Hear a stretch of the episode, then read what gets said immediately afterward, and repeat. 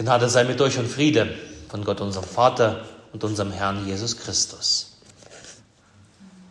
In der Stille lasst uns beten für die Predigt.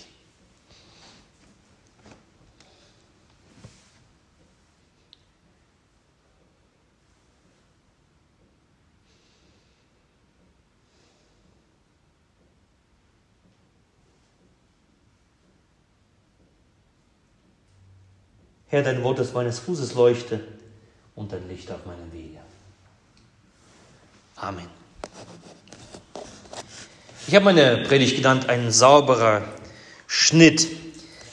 Ich denke, jeder hat das schon mal erlebt. Man nimmt einen Apfel und außen ist er wunderbar anzusehen, frisch und schön, so ein richtiger Schneewittchenapfel, weiß mit roten Backen, dass jeder der ihn erblickt, so Lust dazu bekommt, wie es in dem Märchen heißt. Und man nimmt das Messer und macht einen sauberen Schnitt. Man schneidet den Apfel in zwei Stücke. Und schon während des Schneidens merkst du, dass irgendwas nicht stimmt, irgendwas nicht in Ordnung ist. Zwei Hälften auseinander und drin entdeckst du, dass der Apfel verdorben ist, weil sich vielleicht ein Wurm drin eingenistet hat, so ein Ärger.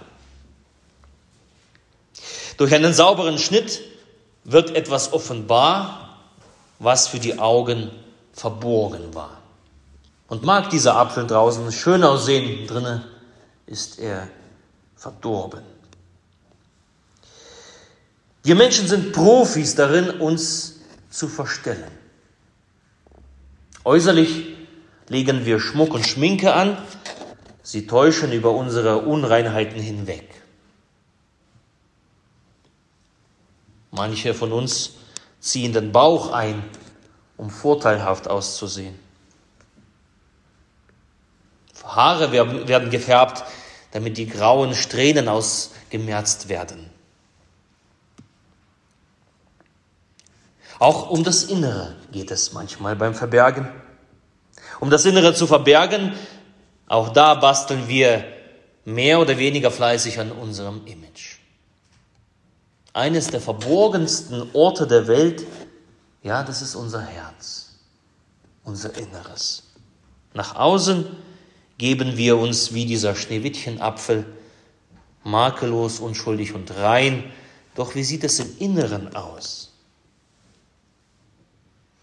All diese unausgesprochenen Gedanken, unsere Gesinnungen, die wahren Beweggründe unseres Handelns, Überlegungen und Urteile unserer Herzen, was alles drinsteckt.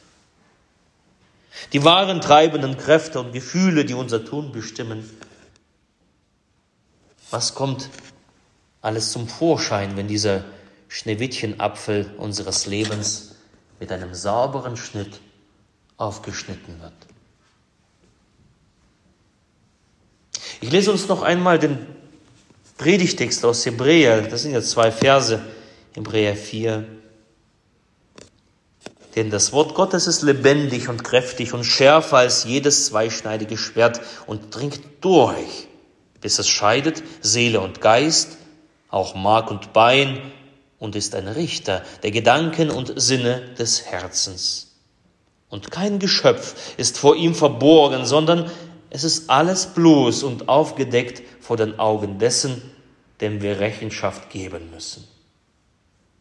So heißt es hier in dem Hebräerbrief.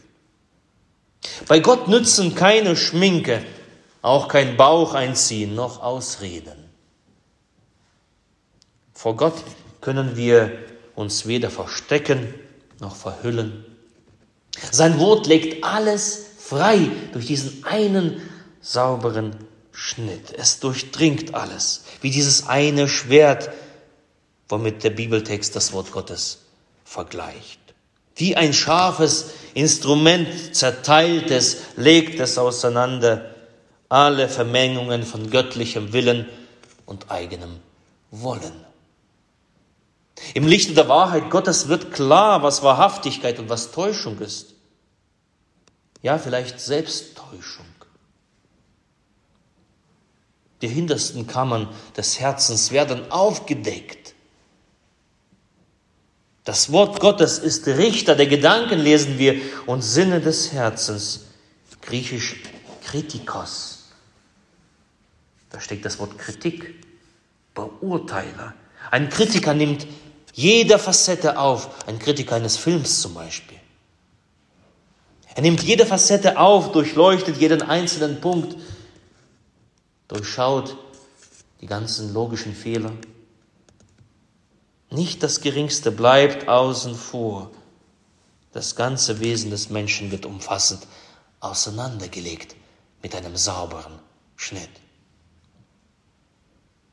Ihr Lieben, das klingt nach viel Mühe. Kritik über sich ergehen zu lassen, wer hat das gern? Sich vom Wort Gottes sagen zu lassen, was im Faulen liegt, das stört doch nur.